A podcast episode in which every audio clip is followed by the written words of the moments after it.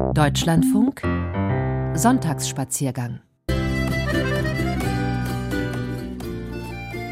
Die Grenze zwischen Bayern und den österreichischen Bundesländern Salzburg und Oberösterreich bilden zwei Flüsse, zum einen die Salzach, zum anderen der Inn. Diese zwei Flüsse begleitet ein Radweg, der es ermöglicht, zwischen Salzburg und Passau relativ eben unterwegs zu sein. Die Region zeichnet sich durch viel unberührte Natur aus, ist touristisch noch ziemlich unentdeckt und vielleicht deshalb haben die Fremdenverkehrsorganisationen der Region zum ersten grenzüberschreitenden Tourismusverband sich zusammengeschlossen und sie Entdeckerviertel genannt.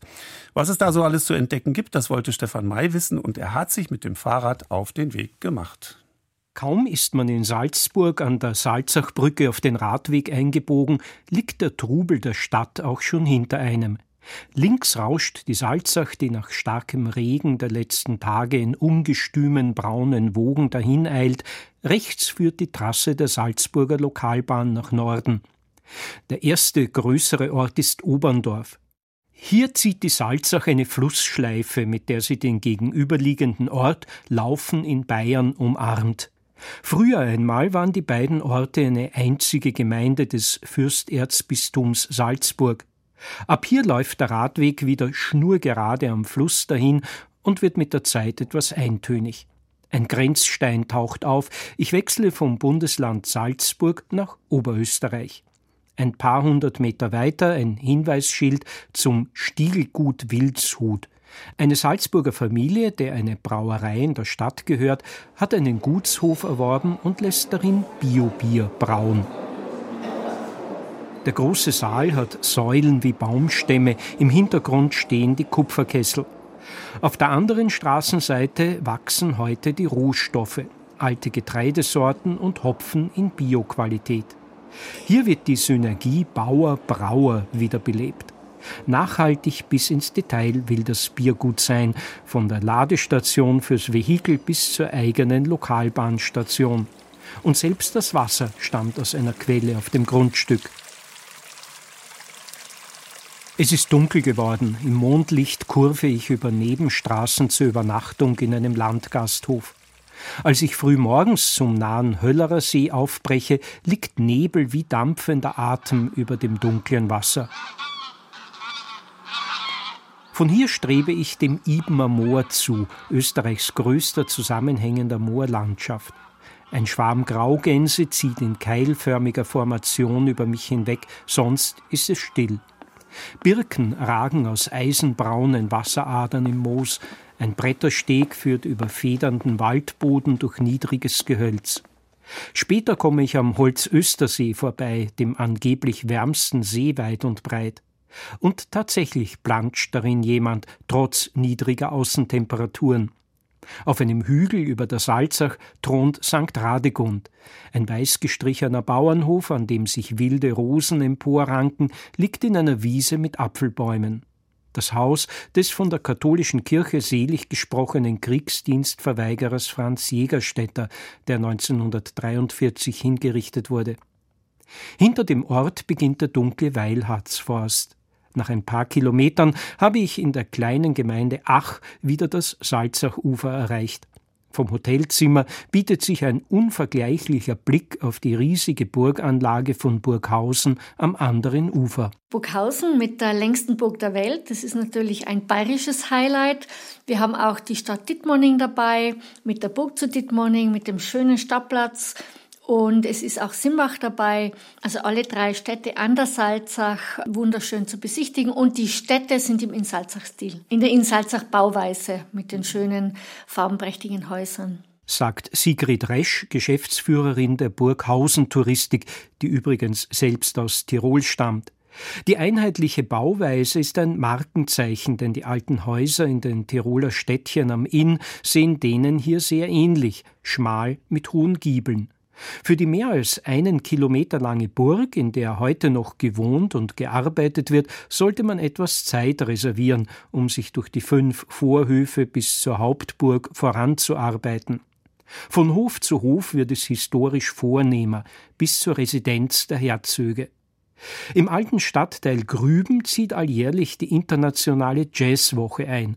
Von Lionel Hampton bis Oscar Peterson scheinen alle Jazzgrößen der Geschichte in Burghausen gewesen zu sein, wie sich an Namensplatten in der Straßenpflasterung ablesen lässt. Ein schmaler Waldweg führt zu jener Stelle, wo sich der Fluss an einem Steilhang vorbeizwängt, der an die Kreidefelsen von Rügen erinnert – so bleich und ausgewaschen wie er aus dem Wasser ragt. Das Rad muss nun dort hinaufgetreten werden, denn oben verläuft der Radweg weiter, alsbald nur als Radstreifen einer stark befahrenen Straße. Ich orientiere mich an einer alten Radkarte aus den frühen 90er Jahren des vorigen Jahrhunderts. Dort ist diese Etappe als derzeit wenig radfreundlich eingezeichnet. Nach 30 Jahren hat sich an der Situation nichts geändert wie ich später erfahre, weil sich ein Grundbesitzer an der Salzach weigert, den Weg am Ufer für die Durchfahrt von Radlern freizugeben. Immerhin gewährt ein Rastplatz im Wald den Blick hinunter auf die ausgedehnte Auenlandschaft des Zusammenflusses von Inn und Salzach. Eine weite Fläche unberührter Wasserläufe und kleiner Inseln, auf denen ungestört zahllose Vögel leben. Nur wenig weiter liegt der Inn plötzlich starr, fast bedrohlich da. Aus dem Wasser ragen Baumstümpfe und tote Äste wie ein apokalyptisches Gemälde. In der Ferne zeichnet sich das Wasserkraftwerk Braunau-Simbach ab. Der einsame Radweg auf der Dammkrone und die unbewegliche Wasserfläche neben mir vermitteln ein unbehagliches Gefühl. Hinter der Staustufe liegt Braunau am Inn. Ein Mann mit Flasche in der Hand, der auf einer Bank am Hauptplatz sitzt, beschreibt ungefragt den Weg zu Hitlers Geburtshaus. Als ich sage, dass ich das bestimmt nicht suche, brummt er, alle Touristen würden das hier wissen wollen. Doch es gibt viel Interessanteres in Braunau zu sehen. Das Glockenspiel im Stadttorturm etwa oder den sechsthöchsten Kirchturm Österreichs, ein mittelalterliches Badehaus und den Kerker, in dem ein Nürnberger Buchhändler unter Napoleon schmachtete.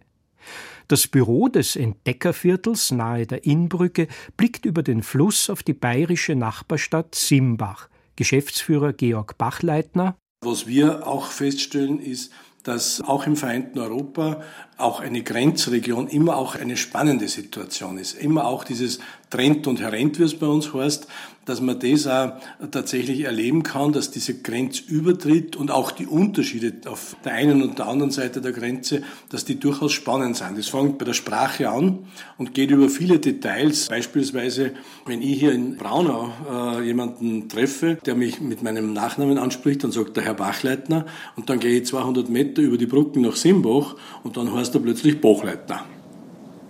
Die Etappe des nächsten Tages erlaubt wenige Pausen, denn ich möchte um 14 Uhr die Schiffsrundfahrt in Scherding erreichen. Wie geplant schaffe ich es zu Mittag bis zum Augustiner Chorherrnstift Reichersberg, einer großzügigen barocken Klosteranlage über dem Fluss. Ein kurzer Blick, dann eile ich weiter, der nächsten Grenzstadt Scherding entgegen. Gerade noch rechtzeitig erreiche ich die Anlegestelle und springe als letzter Passagier an Bord. Links vor uns das Wassertor mit den Hochwassermarken auf der Innenseite. Und wenn wir kurz flussaufwärts schauen, so sehen Sie hier die alte Innbrücke, schon ein bisschen betagtes Bauwerk, weil die Pfeiler stammen nämlich aus dem Jahre 1310 und beim letzten größeren Hochwasser, das war im Jahr 1954, na, da ist eben oben über die Fahrbahn das Hochwasser gelaufen. Der friedlich dahingleitende Inn ist nicht immer friedlich. Das zeigen die Hochwassermarken an den Häusern der Stadt. Die Menschen hier leben mit Überschwemmungen. Verursacht werden sie durch den einst wegen seiner Wirbel gefürchteten Inndurchbruch ein Stück stromabwärts Richtung Passau zwischen Teufelstein und Räuberstein. Die Flussbreite verringert sich da von 300 auf 60 Meter. Am Abend sitze ich mit dem Scherdinger Unternehmer Hermann Zebisch im Restaurant Wassertor und schaue über den Fluss ins Bayerische. Die Grenze ist in erster Linie eine Sprachgrenze also vom Dialekt. Auf der anderen Seite des Inn ist das Niederbayerische, also das klassische A und nicht das A, wie wir bei uns ist. Und ansonsten die Lebenseinstellung ist eine andere. es ist befruchtend. Ich würde nicht sagen, es ist schlecht, weil es anders ist. Im Gegenteil, wir lernen viel von Ihnen und Sie lernen viel von uns. Und zusätzlich, was im Moment interessant ist für die Bayern, sie kommen gerne bei uns tanken, weil es noch immer ein paar Cent billiger ist als drüben. Er erzählt mir, dass es in Scherding einmal 14 Brauereien gegeben hat und dass die Farbe der bunten Häuser rund um den Stadtplatz früher Signalwirkung hatte. Rot waren die Häuser der Metzger, in blauen waren die Bäcker daheim, grün waren die Gasthöfe und Brauereien. Und mitunter ist das bis heute so geblieben. Am nächsten Tag soll mich der zahme wilde Inn nach Passau begleiten. Der Inn hat ja jetzt, wenn er hier vorbeikommt in Scherding, 500 Kilometer hinter sich, entspringt am Maloja-Pass in der Schweiz, fließt dann bei Landeck vorbei, durch Innsbruck und dann eben durch Rosenheim in Bayern und dann hier bei uns vorbei. Also er bringt alpines Klima auch nach Scherding. Das weiß ich noch in meiner Jugendzeit, er ist nie wärmer als 18 Grad, weil er eben aus den Bergen kommt. Ich folge dem Fluss auf meiner letzten Etappe bis Passau. Rechts begleitet mich die Bahnstrecke Linz-Nürnberg. 180 Züge sind es pro Tag. Ich fahre nochmals am Inndurchbruch vorbei und wenig später nimmt mich die geschäftige Bischofsstadt Passau auf. Höchste Zeit, denn Beine und Gesäß schmerzen bereits am Ende dieser Tour. Der Salzach in Radweg. Ausprobiert hat ihn mein Kollege Stefan May. Bis zu den Nachrichten jetzt noch Alpenmusik im Jazzgewand. Matthias Schriefel bringt uns das. Er ist